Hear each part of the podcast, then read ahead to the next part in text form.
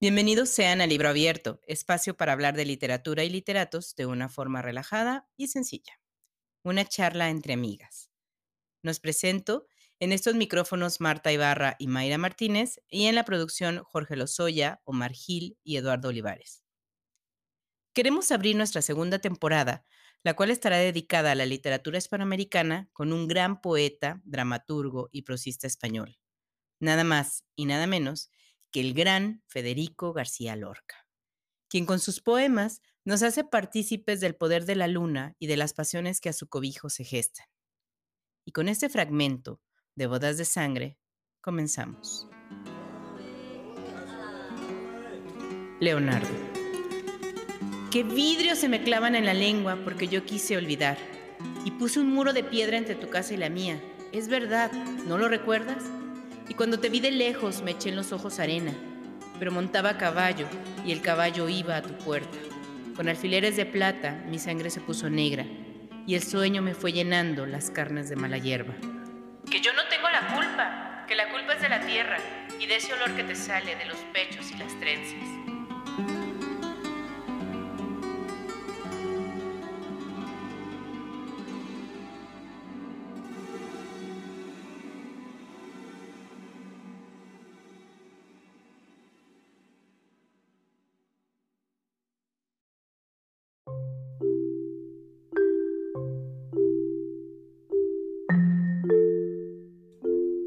Mayra Martínez. Estamos de regreso, gente del espacio exterior, porque usted no lo pidió. Segunda temporada del libro abierto. ¡Yay! Así es. ¡eh! Estrellitas. Pues sí, aquí estamos las dos para hablar de todos esos libros, todas esas autoras y autores que nunca quisimos leer y los leímos y no nos dimos cuenta que estaban bien padres. Así es, Por lo menos a mí me pasó con la mayoría de estos, estos, estos que te retacaron en la escuela ya prepa Que vienen en el libro de texto gratuito aquí en México, esos que nomás vienen fragmentos y que uno reencuentra y dices, ah, caray. Ah, caray, claro, que hasta el profe o la profa te hacía leer casi como castigo, ¿no? Sea, si yo me lo chuté, tú también. Mi resumen de 10 hojas. Me digo, Nunca se me ocurrió preguntar, a ver, ¿de qué se trata? A ver, a ver, dígame, porque bueno, y, como estamos en México, pues es, va a haber resumen de toda esta temporada, muchachos, para que estén alertas. Habrá Así preguntas. Es, muchachos, muchachos. gente. Vamos, y bueno. Y bueno, vamos a empezar la nueva temporada con Federico García Lorca. ¡Qué maravilla! Eso, diagonal, pasión, diagonal, aguas que ahí les voy. Sí, es una maravilla el Federico. Sí, claro, es un genio que marcó, ahí tiene sus retractores y todo ese rollo, pero marcó un antes y un después en el tema de la poesía, de la dramaturgia, de la prosa, de todo, en, España y en, todo lo que sea la lengua español. De, Querido español, y admirado por, no nada más por sus lectores, sino también por sus pares, eh, aunque algunos fueron duros con él, como sus mejores amigos, ¿no? Pero bueno, ahorita lo vamos a hablar. Pero no cabe duda que es un gran gran autor, un gran escritor en lengua española. Sí. Y pues hasta la fecha se sigue representando, se sigue hablando de él, se sigue escribiendo acerca de él. De Federico García Lorca. Y más de alguien ha leído algún poemita que se le ha escapado a alguien en algún libro sobre claro, gitano. O se han topado con alguna de las representaciones de sus, de sus obras, ya sea que, se, que, han sido llevado, claro, al teatro, pero también al cine, al cine exactamente. y bueno, empezamos por el principio, Marta. Sí, como acostumbramos. Échale, mija. Federico, y chéquense esto, por favor. Federico del Sagrado Corazón de Jesús García Lorca Nació en Granada, España, el 5 de junio de 1898, signo Géminis. Sus padres fueron el hacendado Federico García Ramírez y su madre una maestra de escuela que se llamaba Vicenta Lorca Romero. Piedra de nacimiento, ojo de ti. Color azul.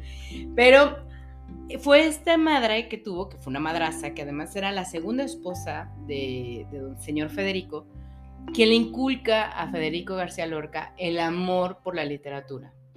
Ella fue la que le, lo empieza a introducir, a leer, a que busque, a que esté, y ella es quien le dice, mira hijo, el mundo es así de amplio, Porque claro, tuvo una infancia acomodada, a gusto. Sí, nació en una familia que vivía bastante a gustillo, ¿no? Sí, sí, sí. Y además no nació en la ciudad de Granada, que es de las No. principales ciudades de Andalucía, de la región, de esta, de esta, de esta comunidad española. Nació en una población rural, Sí, ¿no? San Vicente, según yo. Eh, Ah, no me acuerdo. Fuente Vaqueros. Fuente Vaqueros. Tienen unos nombres bien bonitos. Sí, los pueblos de Andalucía sí. tienen unos nombres súper bonitos. Perdón, San Vicente era la finca donde él nació. Sí, sí, Perdón. sí, en Fuente Vaqueros y luego siendo pues casi adolescente fue cuando se, se- se van a, a Granada. Pero eh, es muy importante hablar de dónde, del lugar donde nació, donde creció este, García Lorca, porque marcó por completo su forma de vivir, su forma de escribir, su forma de crear y de percibir al mundo. ¿eh? Él tenía muy claro quién era, qué le Desde gustaba y hacia dónde iba, y tenía mucho que ver con su, con su, con su andaluz, eh, con su eh, Su personalidad andaluz, sí, claro. andaluza, claro que De sí. hecho, en algún momento sus amigos, sus mejores amigos, se refieren a él como el perro andaluz, ¿no? Un poco Ay, entre sí. despectivo y no. Sí, perruchillos, ellos de mucho mundo. Ahorita le vamos a decir quiénes eran sus amigos, que sí eran de mucho mundo, pues. más pero, o menos. o sea, Pero cosita de nada. Cosita de nada. Pero bueno, échale. Y bueno, eh, él en realidad se dedicó un poco más a la música, estudió piano y guitarra. Sí, siendo jovencito, ajá, ¿no? siendo, y Niño y siendo adolescente, alguien que se destacó incluso en eso, tocaba piececitas ahí muy bien.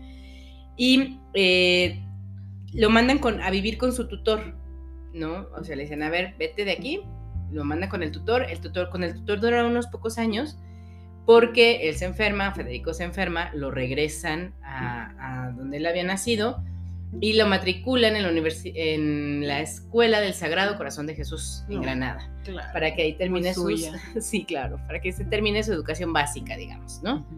Después, en 1914, se matricula en la Universidad de Granada para estudiar la carrera de Filosofía y Letras y Derecho, además.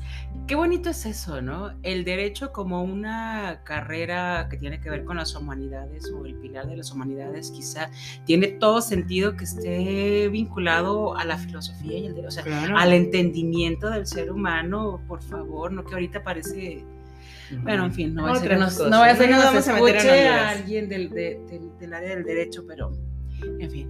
Sí, ha, ha cambiado. Digo, la verdad Mucho, es que era mucho. una, otro enfoque más Otra humano. manera de, Sí, claro. sí, de comprender. Y bueno, durante esta época, él con su misma curiosidad, su cosa esta que él ya traía, su, digamos, pues qué, Marta, o sea, su, su amor al arte y a todo, Sí. se empieza a reunir con jóvenes intelectuales en un lugar que se llamaba el Rinconcillo del Café Alameda, ¿no? Y ahí empiezan a tener Esto es en. Granada, ¿no? Cuando en recién entra a la, Sí, universidad, de 16 años. Era tan lindo. Ay, Qué bonito era cuando era así, cuando en esos años de recién Sí. ingresado a la, a la universidad, estaba bien precioso. Menos que Byron. Bueno, es otra cosa. Pero sí, sí estaba preciosito, pues. Byron. Sí, con Mi sus amor. rulos negros, negros, Y negros. sus cejas tupidas, sus cejas ¿Qué tupidas. tal de azotado? De hecho, hay muchos cuadros que son un poco conceptuales que lo representan casi casi con su cabello tupido y sus cejas, ¿no? Y ya sabes que es él. Ajá. Porque tenía además Sí. unas entradas muy características. Sí, claro, sí, era muy característica el matonón de la greña. Y bueno, este, de ahí en 1919, varios de los amiguitos estos que se juntaban en el, bueno, amiguitos, ¿verdad? en el Riconcillo, se trasladan a Madrid a estudiar ya sus carreras como tal en las universidades, ya más, por, más este, especializadas, y pues, los papás no lo querían dejar ir. Entonces le dijeron, no, no, no, tú te quedas aquí, mira, ya tienes esto, ya tienes tu casa. Pero no lo querían bien". dejar ir, Pues no por cuestiones de dinero, ¿no? Porque estaban bien, era una familia como Era por miedito. Era más bien porque, ay, que no se vaya la no se vaya la criatura. criatura. Tenía criatura- un hermano y dos hermanas. eran Ah, cuatro. No me acuerdo cuántos eran en total. Creo que eran dos mujeres y, y- y dos hombres. Y no recuerdo si los demás salieron a estudiar porque sí me, me llama la atención que los papás se, se pusieran así de no. No te vayas. Creo que alguien tuvo que convencerlos para que Sí, un amiguito. irse a, un, am- un a- amiguito. Un amigo de, a Madrid. de Federico les dice que él se va a ir, que él lo ayudará, que se hace responsable y lo dejan ir. Pero además era tan brillante que sí señala Sí, eso claro. también. O sea, él es tan brillante que tiene que, tiene que irse a la universidad a, a estudiar a Madrid para que su talento termine de florecer. Por ahí más o De menos. todos modos, la mamá no quería. La mamá se resistió hasta el último momento, pero bueno, se fue. y llega a la residencia de estudiantes. Sí. Que en aquella época había, era como el lugar, ¿no? El lugar. ¿Dónde tenías que estar? ¿Dónde tenías que Sí, estar? ahí se ¿Quiénes pasaron por ahí? Pues nomás Mary Curie, Ah, Albert sí, Einstein. Einstein, Santa ¿no? Cachucha, sí, harta gente. Creo que como ponentes, no como alumnos. Sí, sí, ¿no? sí. Pero, de todas maneras, ahí. haber escuchado una charla dada por esos personajes eh, del mundo de la ciencia y del arte. O sea, no cualquiera llegaba a ese lugarcito. no, o sea, don Fede, el pequeño Fede que nació a finales de los 800, 1900, 1898, 1898. eh, le tocó vivir, híjole, una, una época con personajes muy, muy, muy interesantes. Claro. Que sí le deben haber volado la peluca, de- definitivamente. Imagínate escuchar una conferencia de Marie Curie No, pues, de Albert maravilla. Einstein. Pero además de. Marie Curie específicamente, que lo que le debe haber costado como mujer ser reconocida como, como, y tomada en cuenta y tomada en serio como científico, y escuchar una charla de, de, de una mujer, sí. ay, qué, Imagínense. qué bonito. Y bueno, en este lugar, a la par de, de Federico, estaban sus amigos estos de los que hablábamos, Sí. Luis Buñuel, Salvador Dalí, Rafael Alberti. La plebada, pues, chiquillos, ay, que no tienen nada que hacer, descacerados. No sé si les suena el nombre, pero bueno. Y- Dalí, Buñuel eh, y Al- Alberti. Alberti, sí. Ay.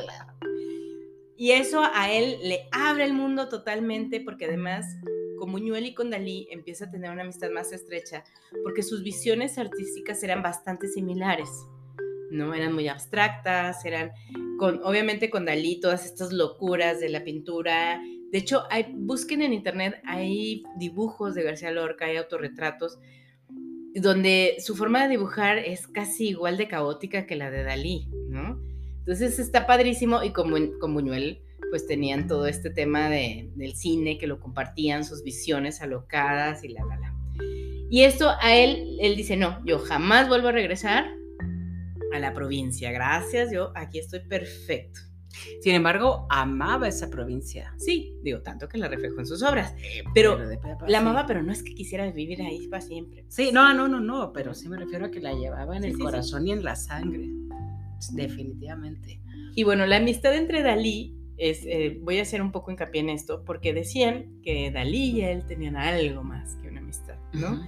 Eran una pareja y se comportaban como tal, ¿no? Entonces cuentan que, por ejemplo, Dalí y García Lorca compartían habitación y Buñuel les echaba agua fría dentro, del, dentro de la habitación, o que una vez eh, se quedaron sin dinero y entonces Dalí y García Lorca hicieron dentro de su habitación como si fuera un, desierto. Y entonces por la ventana le gritaban a la gente, ¡agua! Ayuda. ¡Ayuda! Y la gente así de, ¡ay Dios! Pero tuvieron público, o sea, hicieron, hicieron su primera obra de teatro, supongo yo. Sí, eran personajes bastante peculiares y además como que lo disfrutaban y lo gozaban y seguramente se alimentaban entre unos, eh, el uno y el otro. Bueno, no, no solamente eran ellos dos, eran, era un grupo más Era grande, sí, era ¿no? más grande. pero sí son nombres Estos para eran los más entrañables, digamos. para destacar. Porque en Semana Santa, una Semana Santa de 1925 se fueron él y Salvador Dalí de viaje y luego en 1927 volvieron a salir de viaje. Y él dice que estos viajes marcaron la- su vida y la obra de los dos, ¿no? Porque Dalí lo anima a que dibuje y eh, él, de hecho, García Lorca, después de estos viajes, hace un poema que se llama Oda a Salvador Dalí, que obviamente habla sobre Salvador Dalí, y él dice que él era su amor erótico, ¿no? O sea, el mismo García Lorca dice, es que Salvador es mi amor erótico. Pero eso habla de la cercanía, del, del, pues, del amor, de lo que se tenían. Después, esta amistad se rompe un poco, digo, nada más para terminar de andar en, en esta relación, porque García Lorca hace el romancero gitano. Ujú. Y tanto Luis Buñuel como Salvador Dalí lo critican, lo critican, y de Claro. ahí sale que le dicen que es el perro andaluz, que porque nada más escribe de gitanos. Entonces él se agüita. Sí, dice que defendía, le- lo acusaban prácticamente, lo que me parece feo, pues, pero bueno, en ese momento les parecía que tenía mucho sentido lo que, lo, lo que decían de él, que, que defendía mucho a los gitanos y que, y que sí, que su obra tenía demasiado que ver, era, era demasiado folclore, demasiado costumbrista. eh, y sí fue duro para, para, sí, la crítica para, García Lorca. Y bueno, después, si no mal no recuerdan, hay una película que se llama Perrón de los de Luis Buñuel. Sí. pues mucha gente dice que es una clara alusión a, Lorca. Pero yo no sé si para bien o para mal. Porque ah, como que a Lorca no le cayó tan bien. No, no, le gustó nada. No, y el, el, el Buñuel hasta el final dijo, no, que no, no tiene que ver contigo, perro O, que, diga, Federico. Sí, o Fede, Fede, no, no tiene que ver contigo. Sí. sí, y de hecho, digo, la amistad se rompió tanto que cuando sucede el final de la vida de Federico, cuando le informan a Dalí, él solamente dice, olé. Sí. ¿No? ¿Para bien o para mal? No lo sabemos. Claro. Sí, debe haber sido algo, algo terrible. Fue una época emocionante. Eh, llena de, de, aventuras definitivamente y como de mucha creatividad flotando en el ambiente. O sea, mucha gente interesante e impactante se, se, reunió, mucha gente muy joven este, eh, que era así de creativa coincidió en ese, en ese, lugar, ¿no? Tanto en el rinconcillo acá en Granada, antes de que él se fuera a a la Universidad, de, España, como en España también. Como en la residencia de estudiantes. Claro, y lo marca, ambos lugares lo marcaron para, para siempre. Eh, Además es importante decir que todo esto sucedía en medio de un ambiente político, social muy... Hasta ese momento solo era enrarecido, no había estallado. Pero se estaba gestando se estaba algo brutal. La gente estaba inconforme, la gente estaba enojada está muy dividido el país, está totalmente polarizado, pero en, el tema intelectual las cosas seguían avanzando. claro. Y bueno, en 1925 conoce a Emilio Aladrín, con quien mantiene una relación sentimental. Él era un, si no me equivoco, Marta era un escultor. Y Emilio lo deja porque, pues según las costumbres de la época y porque la homosexualidad estaba mal vista en ese momento, lo deja y se casa con una mujer y él para eso fue el golpe de su vida. Sí, sí fue devastador. Y yo no sé si abiertamente él vivía su vida o, o, eran los demás los que, los, los, que se escondían. Él no se escondía o si se escondía. Según yo no, se escondía. Tampoco Digo, es que lo anduviera gritando. Sí, es decir, o pues. sea, no, no es que pusiera un este pero no se escondía, o sea, la, gente lo sabía. Sí, sí, exactamente. Pero, y nunca pretendió, nunca fingió, ah, me voy a casar para taparle el ojo al macho. No, no, no, Como en la época se estilaba. Y todavía.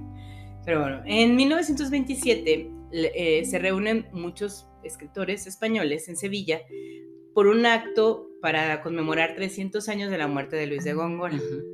Y entonces empiezan a platicar, empiezan a ver que eran de la edad, que había intereses comunes, que había lugares comunes y deciden pues crear, no crear porque no sé, nunca se constituyó como tal, ¿no? Pero se hace como un grupito que se llamó el la, generación, del 27. Del 27. Generación del 27. Sí, sí, claro. Ahí estuvieron Jorge Guillén, Rafael Alberti, Gerardo Diego, Luis Cernuda, Manuel Alto Aguirre, Emilio Prados, o sea, gente que a la postre fue intelectuales muy, sí reconocidos por supuesto que son referencia en el mundo literario y del arte en general a nivel mundial, mundial sí no solamente no, no solamente para España.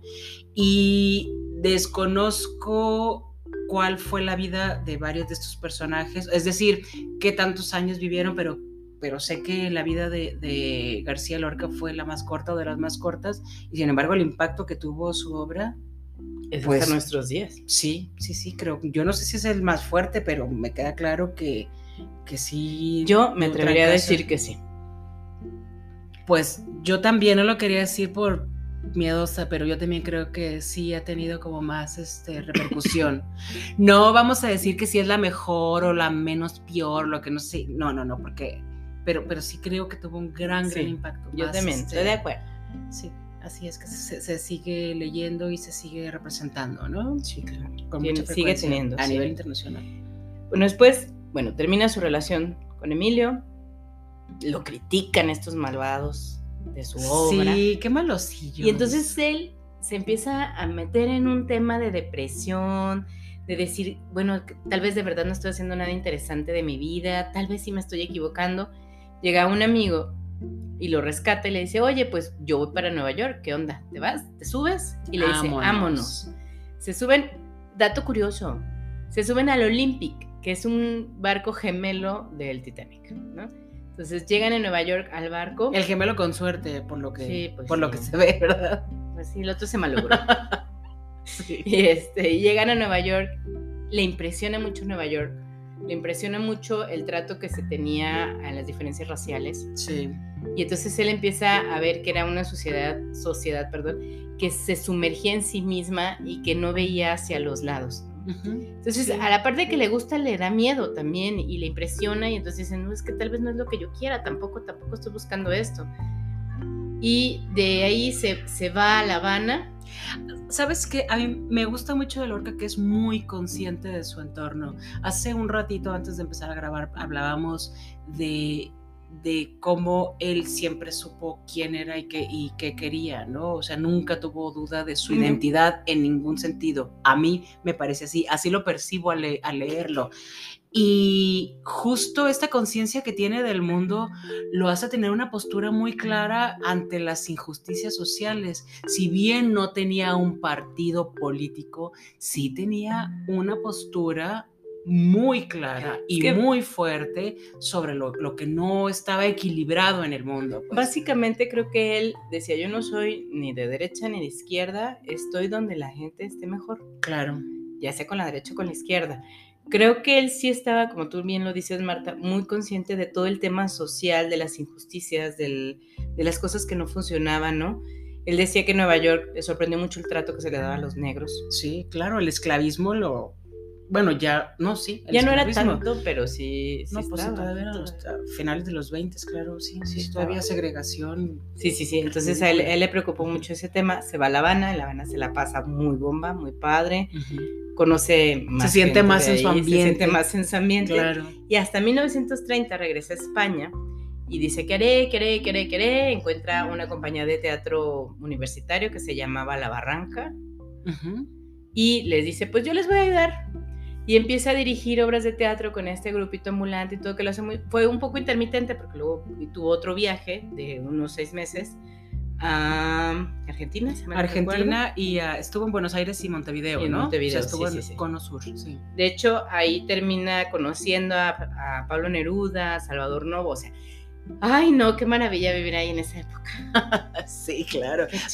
no solamente vivir en la época, sino tener acceso y las conexiones para relacionarte y vincularte con, esta, sí, con esta gente que ahorita nosotros los leemos y oh, se nos cae la baba. Claro, hace que nuestro corazón estalle de emoción, sí. Y regresa a España finalmente. En 1934 escribe, yo creo que una de sus obras más importantes, que es La Casa de Bernarda Alba, que ya hablaremos. Él empezó hablando del arte antes, digamos, cuando era un adolescente, como músico, entregado a la música. Entra a la universidad y se conecta más con la literatura y empieza a escribir poesía antes que teatro. Y ya para estos momentos de los 30, o sea, cuando él tiene 30 también, es cuando empieza a escribir teatro con las ganas, ¿no? Sí, pero además, sus, bueno, ahorita lo veremos en su obra, pero era teatro como todo digerido, o sea, lo escribía todo digerido, como lo iba imaginando las escenas en su mente, fue padrísimo. Y bueno, después de esto, él empieza una relación con otra persona a la cual quiere mucho y es importante que no perdamos de vista esta relación. Para él empieza a ser muy importante. Y eh, estalla la pues que la guerra, el conflicto. Sí, sí, sí, con, hay un golpe de Estado. hay un golpe de Estado. Empiezan a, pues la Guardia Civil a buscar a todas las personas que creían que eran incorrectas. Empieza el tema de los falangistas. Sí, a todos los que no estaban de acuerdo. La revolución interna en España. Y entonces ven pues un peligro de que a, Federico le fuera a pasar algo después de que una revista este, lo insulta y le pone en, el artículo donde lo insultan, tacha sus dramas de blasfemos, que aluden a su homosexualidad de modo despectivo e insinúan en tono amenazante. No debería jugar al corro con ciertas cosas. ¿no? Y es, esta es una revista que se llamaba Gracia y Justicia, es una editorial católica, y entonces después de esta crítica, todos los ojos se voltean hacia Federico García Lorca, no de buena manera. No, claro. Entonces México y Colombia le dicen, oye, pues vente para acá, te doy asilo, aquí estarás bien. Porque claramente estás en peligro. En peligro. Y él dice, no, yo me quedo, muchos creen que porque amaba a este muchacho. Entonces, esa fue la razón por la que Federico no se asiló en ningún país. ¿No? Entonces, y de hecho no solo no se asiló, sino que se regresó estando en Madrid y que se empieza a gestar toda esta situación peligrosa alrededor de él, porque también lo tachaban como de insurrecto, como que... Ay, hasta que era espía ruso. Todo lo que dices, ni siquiera esto lo que dices ocasiona problemas. Podría ocasionar problemas en la sociedad, podría hacer surgir algún movimiento. Tú como que eres alguien de mucho cuidado y lo único que hizo fue que de Madrid se, fue, se regresó a Granada pensando que estaba a salvo, por las relaciones que tenía la familia. Y no.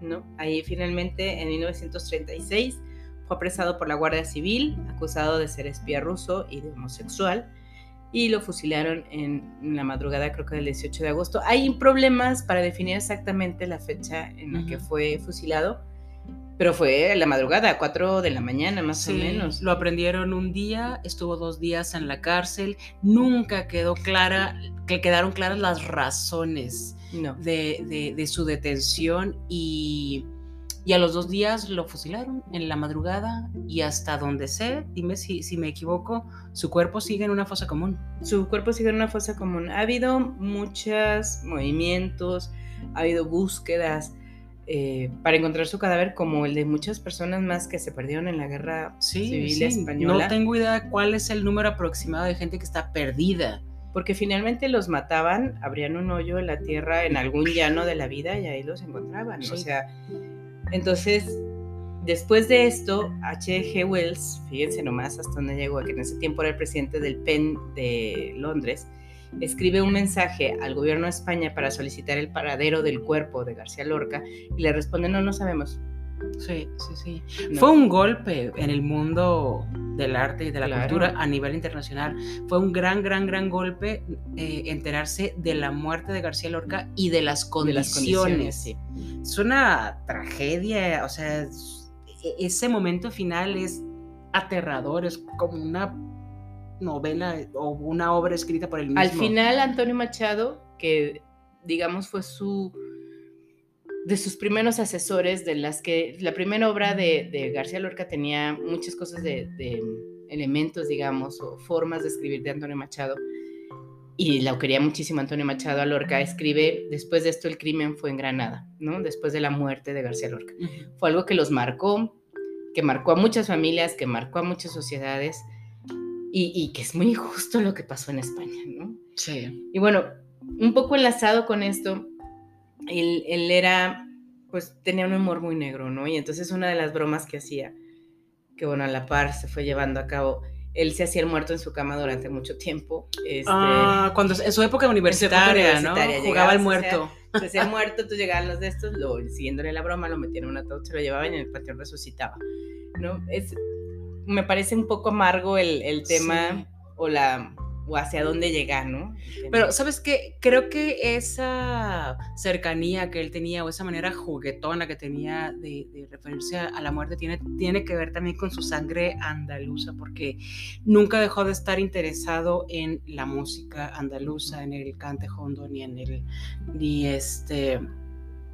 Ay, se me olvidó la palabra, ahorita la voy a recordar, vengo con el cerebro bien derretido, está haciendo harto calor. Pero bueno, nunca dejó de estar interesado en eso, hizo muchos trabajos que tenían que ver, que estaban vinculados ¿no? a las tradiciones gitanas.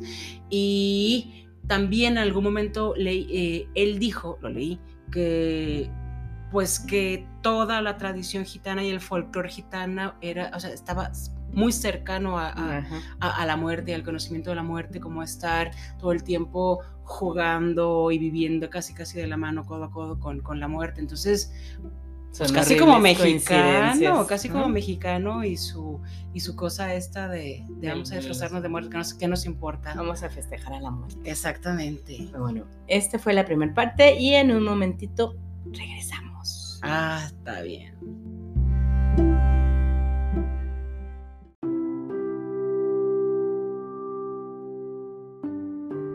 Y bueno, Marta, regresamos a esta segunda parte donde hablaremos de la obra de García Lorca, que a mí me gustó mucho. Yo también la disfruté bastante porque sí fue todo un reencuentro. Fue la verdad como leerla por primera vez. Qué, qué diferente es que llegues bien emocionada a leer un libro a que llegues porque es tu tarea, ¿eh? Sí, cuando yo leí el de Verde, que te quiero verde, ya me lo recitaba de memoria, pero con un poco de hueva. Pero ya ahora lo reencontré y, encontré los simbolismos, encontré la cosa bonita. Y bueno, también la de me la llevé al río creyendo que era mozuela y tenía marido. Ay, no. Pero ya que, pues ya que estamos aquí, pues hay que dar. Pues cabalgó los caminos el hombre, el buen hombre. En fin, García Lorca, como lo dijimos, es un poeta, un dramaturgo, fue lo que eh, escribió más.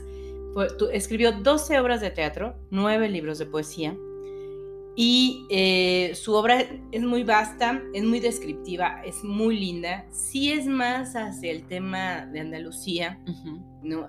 Por ejemplo, lo, lo, que hablábamos, la trilogía esta que refleja lo que se vivía en el campo, ¿no? La, la vida en el campo es, es, muy, muy, muy, o sea, es que no, no encuentro la palabra.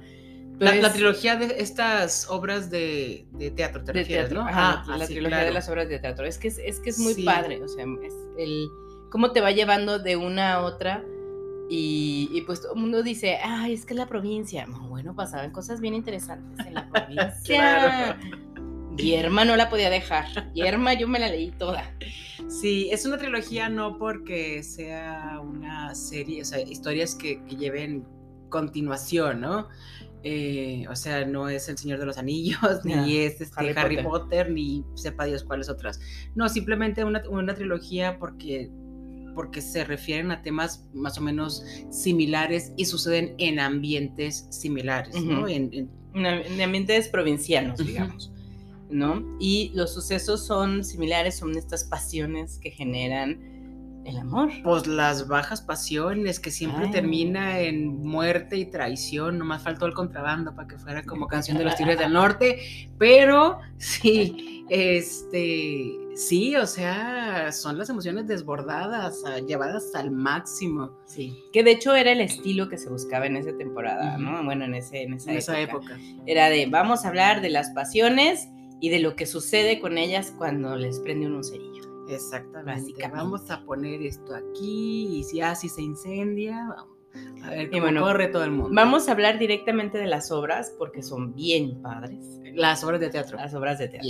Sí. y entonces vamos al primero que es Bodas de Sangre.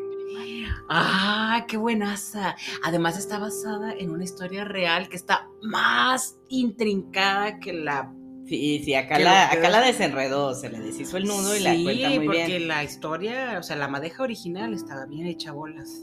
Sí. Bien hecha bolas. Eso de que luego se casaban entre familias. Claro, la prima que se va con el primo y la persi los persigue el cuñado o el concuño, porque no, no, no, no. Acá no, acá trataron de que la pareja no fuera familia, para empezar. sí.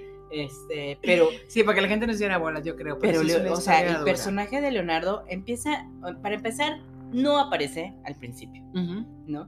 Entonces, como lo mete ahí como perdido en el segundo, tercer acto, dices, ah, pues no más va a pasar ahí. No, hombre, Leonardo termina siendo la parte medular de la obra. Porque además, si te fijaste que en Bodas de Sangre eh, al menos en el escrito, el, único personaje que tiene nombre es Leonardo. Es él. Todos los demás son novio, la madre, la mujer, el novio. La vecina, la, muchacha uno, muchacha dos. La mendiga, muchacha, ajá.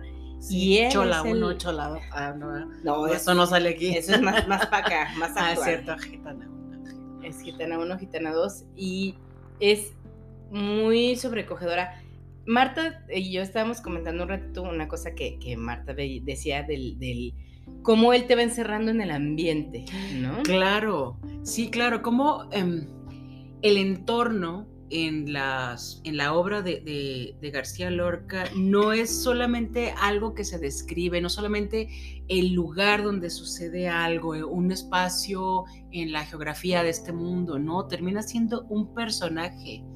O sea, tanto los, este, te iba a decir los valles, pero no son valles porque más bien hay calor, ¿no? Es calor, es como Hay- seco. Hay, hay calor, la tierra seca, este, lo sofocante de la- del, del ambiente, todo eso no, sola- no, no solo te describe un momento del año o de una temporada, tiene que ver con las emociones Sí, de los personajes. Porque el clima, por ejemplo, no es de- te da, por ejemplo, en este caso, la novia vive en un desierto prácticamente. Sí, completamente no hay aislada. nada, La casa de ella, donde ella vive con su padre, además ella y su y la padre sirvienta viven completamente aislados del pueblo. de- del resto del pueblo. Y entonces el papá le dice, sí, claro, pues es que este es el, el terre- el terruño que tenemos, pero lo vamos a hacer florecer. Eso también puede ser una analogía de la hija, ¿no? Sí. Que la hija se sentía sola, se sentía vacía, se sentía seca, y el padre la intenta casar para hacerla florecer, pero ella allí había florecido. Claro. Incluso hasta también tiene que ver con que está ella está lejos de todo porque se aleja de todo para no caer en una tentación a la que, bueno, A la que termina sucumbiendo. ¡Ey, Mayra! Diario contando al final, regando el tepache, mi No, comadre. no estoy diciendo con quién. No, Pudo haber sido con el leñador uno. Ándale. leñador, un leñador. dos. Así es. Esos leñadores, ¿cómo estaban? Se Pero oye. es bodas de sangre, es no ves venir lo que viene. Así, o claro. sea, hasta que ya estás ahí dices, ¿cómo? ¿A poco esto iba a pasar? ¿No? Es- es Sí, digo, es interesante le- leerla, por supuesto, le- leer el texto. Yo no la he visto en teatro. No, yo tampoco. Ni películas, y siquiera nada. debe ser seguramente, de- que tiene que ser porque es muy intensa. Bueno, Ujú. Las horas de teatro de él son muy intensas, creo que todo es intenso. O sea, no hay nada que no sea intenso en, en García Lorca. Nunca bajas pulsaciones. O sea, es Pero sí, este, debe ser bien puesta, una obra bien puesta, bien, bien llevada, bien dirigida, debe ser una chulada ver este Bodas de Sangre y también La Casa de Bernarda. ¡Wow! ¡Ay! Ahí sí. O sea, se me enchinaron las pestañas. Sí, no, No. qué bueno, porque además es una cantidad bárbara de personajes los que salen en... Femeninos. Y todos son mujeres. Todas son mujeres, perdón. Es para darles un poco el contexto y que se piquen para que lo lean. Es una casa regida por una madre que es Bernarda, donde está la abuelita y las hijas, son cinco hijas. Cinco hijos. ¿no? Y entonces, y una criada, que es como la consejera, digamos, o el grillito de Bernarda. Y que es quien dirige a final de cuentas la acción, ¿no? Y quién sabe de dónde salen las cosas. Todo, sí. La, la escena inicia ellos regresando del velorio del segundo esposo de Bernarda. Ujú. Y entonces ahí es donde empiezan a surgir las pasiones, los celos. Y, y lo que hablábamos de, de ese- de esa, de esa obra de Bernarda, de la casa de Bernarda Alba, es que regresan del funeral y antes, si, si mal no lo recuerdan, se guardaban años de luto, o sea, de encerrarse en su casita. Ocho años. Yo saqué la cuenta de inmediato. Dije que ahorita me encerrar esta doña para guardar ocho años de luto. No. No, pues no. Ay, no. Bueno, No, no, porque- Adela tampoco quiso. Porque además lo que dijo fue, o sea, era tan contundente. Así, no les. no- Lapidario el tema. aquí se va a cerrar la puerta, se va a cerrar la ventana, ni el aire va a entrar. No. Y entonces imagínense Los ustedes. chones me apretaron, una- nomás, le- nomás escuché eso. Marta, por Dios. Ay, perdón. Dije, ay, no, por Dios. Pero bueno, imagínense ustedes la escena. Una casona en Andalucía, en calor, seco todo, las mujeres vestidas de negro, Sí. metidas en una casa cerrada. O sea, eran solo nueve mujeres, porque eran las cinco hijas, la la mamá, Bernarda. las dos criadas y la abuela. y Todas nadie entraba, encerradas. solamente había obviamente los labradores y toda esta gente, pero que entraba del patiecito para afuera. Exactamente. ¿no? Y entonces empiezan ahí a gestar los sentimientos entre Martirio, Adela, y empiezan a surgir cosas. Y entonces Bernarda es una madraza, o sea, pero es una mamá dura. es Como una mamá- capataz, casi, claro, ¿no? Con sus es hijas. que es- casi parece más bien el general, no parece Sí. una mamá. Y entonces, bueno, el final es muy duro, me parece. Claro, pero no, ¿no? podía ser otro. Pero no puede hacer otro, ¿cierto? pero es muy duro y, las frases de Bernarda al final reflejan lo que la época debía de haber sido. Sí, claro. Sí, sí, la, la, Bernarda pensando que las cosas tendrían que ser de una forma solo porque ella lo dice. Y lo dice porque así debe ser. Y prácticamente, ¿no? Como muchas veces, muchas personas lo hacemos, es, si no lo veo, no existe. Exactamente, sí, sí, sí. Y, lo, y por más que, que le aconsejaba su, su, su gran consejera, que era su criado, de, las, de las dos criadas que, hay en la obra, la, más principal, este, por más que le dice, destapa un poquito esta, esta casa, abre un poquito esas puertas, porque esto es como una olla de vapor. Y era una bomba que le iba a explotar. Exactamente, o sea, esto no lo puedes mantener así, no puedes mantener a tantas mujeres aquí encerradas. Pero además eran mujeres, ahí lo hace entrever que eran entre los 28 y los 30, casi 40. 40, la más grande de 40. Era una mamá tan agona, o sea, tan, pues sí, invasiva y todo lo que tú quieras, que no estaba dejando ni que sus hijas se relacionaran con nadie, porque desde el punto de vista de Bernarda Alba, nadie se las merecía. Exacto. ¿No? Así es, y no, no tenían que andarse relacionando con cualquier gentuza, foche, popo. Y las cinco hijas ya andaban arañando todo lo que, se, lo que se les atravesaba. Para que claro, ya no podían hacer costuritas, o sea, ya No, pues no, costuritas, por Dios, ¿quién puede quebrar el hilo así en esa situación? No. Entonces, bueno, el final me parece crudo. A mí sí, o sea, se me saltaron los ojos cuando leí el final. Sí. Porque además en estas épocas que alguien diga las palabras que ella dice que seguramente habrá quien, pues no, o sea, como que uno no, lo, no le entra en la cabeza que alguien pudiera decir eso. Ajá, ¿no? Sí, claro. Siempre las apariencias por delante y defendiendo las cosas como deben ser. Ah, qué fuerte. Sí, claro. Pero como ah, debe ser desde la perspectiva de Bernarda. Por supuesto. Y de la época. Y de la época. Y, de la época. y bueno, después tenemos a Yerma, que Yerma tiene una peculiaridad, ¿no? Yerma es una mujer, es el nombre de la mujer. Y esta obra la tacharon de pornográfica. Ay, ¿para qué no la he leído todavía? No, no, no. Ay, ¿por qué? La leíste, no me dijiste. Claro, porque era pornográfica, por eso la leí. ¡Qué cochina! ¿Por qué no me dijiste? Yo lo hubiera leído también, Chihuahua. Y entonces la yerma es una mujer poderosa, que sabe lo que quiere, que le gusta vivir la vida, pero que está atada en un matrimonio, ¿no? En un matrimonio a la que, al que fue eh, pactado, digamos, con su Juan. Y Yerma vive así como todo el tiempo inquieta de que no está tan feliz y luego por ahí sale un personaje que, le hace cosquillas y ella siente que algo no está adecuado. Es una, Yerma es una mujer que no puede ser madre, pero que su mayor deseo es ser madre, ¿no? Y entonces ella va preguntándole a la gente que se encuentra, y oye, ¿por qué no puedo tener hijos? Oye, ¿qué se siente tener hijos? Oye, ¿qué me estará fallando? ¿no? Entonces, pues todo el mundo le dice, oye, pues ¿quieres a tu marido? Y él me dice, úchale, pues ahí es donde la puerca torció el rabo, no, no lo quiero, estoy ahí porque me ordenaron estar ahí. Y entonces, bueno, nomás les voy a contar así que dice la pornografía que dice. Dice, es que mi marido me cumple en la cama, pero tiene la cadera fría.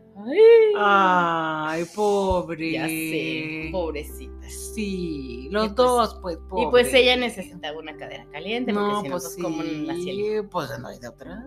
¿Hay de otras? No. pues parece que sí. Ay, y ayer me le tocó la mala.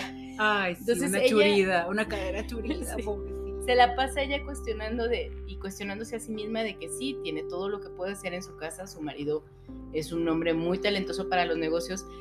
La atiende, la cuida, la quiere, le cumple, pero ella aún así está muy insatisfecha. Claro, claro. Y lo más chispas es que no sabe qué le pasa. Claro. No sabe. Pues no, porque también en ese tiempo no se hablaban de esas cosas, ¿no? Entonces sale una viejita por ahí que le dice, pues mira, ¿no? Claro. Lo que te pasa es esto, pero yo ya no te voy a decir cómo se resuelve. Claro, no. le tienes, que, dar más juego al tesorito, mija. ah, y a veces en otra hoguera, Marta. Pues, ya que. Ya que. Ay, ni modo. tan sabias las señoras mayores. Pues, y, por eso lo tacharon de pornográfica, porque hablaba de una mujer que no estaba satisfecha con, y además que no era su marido quien, Pero que además le decía a la gente, oye, pues es que yo no estoy contenta con mi marido en la cama. O sea, y que una mujer expresara su descontento con su marido en la cama. Claro. Y que, y que se atreviera a hablarla con muchas personas, claro, por eso fue pornográfica. Mm. Jesús María. Porque hablaba de la sexualidad de una mujer. Sí, claro. Pero incluso él se cuida un poco porque es una mujer casada. Sí, sí, sí. Y no andaba, no iba por la vida diciendo, ay, es que yo quiero con otros 20. No, simplemente no, sabía qué le pasaba. Claro, estaba insatisfecha. Entonces, pues sí, la tacharon de todo a esta pobre mujer. La obra fue muy castigada, fue muy censurada. Este, después de mucho tiempo, como que ya empezó la gente a aceptarla, pero para su momento fue, ay, escandaloso. Qué susto. Sí. Exactamente qué bonito. Bueno, esas, esas, tres obritas son la trilogía de, Yo creo que de las más conocidas, ¿no? De, de, García Lorca, además. Seguramente son nombres que cualquiera puede identificar con, con él, ¿no? Sí, claro. Como obras. como las más famosas. Las más representativas. Sí, léanlas, la verdad están buenísimas. Son súper cortitas, son, o sea, en hojita de Word son más o menos como unas 50, 60 páginas. Sí, son... No son muy, muy largas. Y si tienen oportunidad de ir a verlas al teatro, pues Sí. No se la Ahí más o menos te ayuda él a llegar al lugar donde él quiere que llegues, porque si te, o sea, está escrita la obra de una forma tan descriptiva que si se corre el telón, fulanita va con una vela, pero la vela solo ilumina hacia adelante, pues no todo el teatro. Entonces, eso te da recursos a ti para que en tu mente empieces a imaginar, claro. ¿no? Un poco lo que las intenciones que él quería. Y bueno, luego te imaginas a las cuñadas de Yerma como dos pájaros negros ahí, como tres ¿no? Atrás de ella. Y bueno, muy padre. A mí me gustó mucho leer las obras de, de García Lorca, las obras de teatro. Sí, y en cuanto al romancero gitano, bueno, lo que pasa es que la, creo que la poesía está más ligada a todo esto que él, como esta relación, este vínculo del que habíamos estado hablando que él tiene con sus raíces andaluzas, andaluzas, eh, todo este mundo y el folclore, el folclore gitano, que luego resultó ser muy criticado por, por muchas personas porque lo tachaban como de como si fuera un mundo muy pequeñito, ¿sabes? Como si, como si los temas que él abordaba fueran... Como de simplón, ¿no? Sí, sí, sí, como si fuera algo demasiado, como si fuera poca cosa, como si no fuera trascendente solo por ser un tema relacionado con el folclore. Pero, pero pues no, ¿no? O sea... Y son, son poemas súper bonitos que te hablan de diferentes situaciones en la vida de las personas, o sea, como bien lo dijo él en algún momento, son gitanos, mis obras son de gitanos, pero pudieron haber sido unas máquinas hidráulicas, ¿no? Lo que él quería plasmar no era, eh, bueno, él lo dijo, no era como tal solamente un espacio de la población, sino los sentimientos que surgen. Claro. ¿No? Y es muy bonito, o sea, les digo, yo cuando volví a leer estos, sobre todo estos dos poemas, que luego son los que te vienen en los libros de texto, los volví a releer y les encontré toda una diferencia en ese momento. Me dijeron muchísimas más cosas. Claro, claro, porque es que cuando te deja, de verdad, cuando te avientan, si algún maestro o maestra nos escucha, de veras, de veras, de veras, póngale pasión, póngale caldo al pollo, porque, o pollo al caldo, o lo que sea, porque cuando te avientan como lector y como lectores o lectoras, o sea, y sobre todo cuando estás empezando, que te avientan sola ante textos que ya tienen un poco más de exigencia o, que, que de entrada puede ser que no te digan nada, que no, que, no tengas como con qué conectarte con, ellos, termina siendo a veces hasta un pues, martirio es que, O sea, a ver, ubícate en tu yo de 10 años leyendo, yo me la llevé al río creyendo que era mozuela y era creyendo que era mozuela. creyendo que era mozuela y tiene marido, pues, ¿qué te dice eso a los 13, 12 años? Nada. Pues nada. Nada. Y luego ya empiezas a ver, y luego las analogías que luego se hacía del camino, ¿no? Y entonces cabalgué ese camino. Bueno, ahora ya te dice mucho lo que es cabalgar el camino. En ese momento no, y entonces la obra pierde sentido. O sea, claro, es muy bella, lees las palabras, estás ahí, pero la intención se pierde. Claro. ¿No? Entonces hay que. Pero pasa eso, solamente lees palabras, no estás leyendo. No lees intenciones. Intenciones en lo absoluto, claro que no. Entonces a mí Romancero Gitano me encantó, lo releí, me dijo cosas nuevas, lo tomé distinto y, tiene pasajes muy bellos e incluso, a lo mejor está muy mal que lo diga, pero violentamente bellos.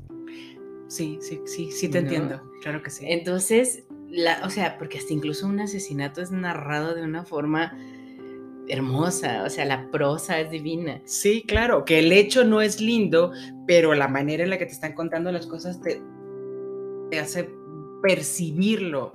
Claro, diferente. diferente, sí, el puñal lo ves destellando en la luna.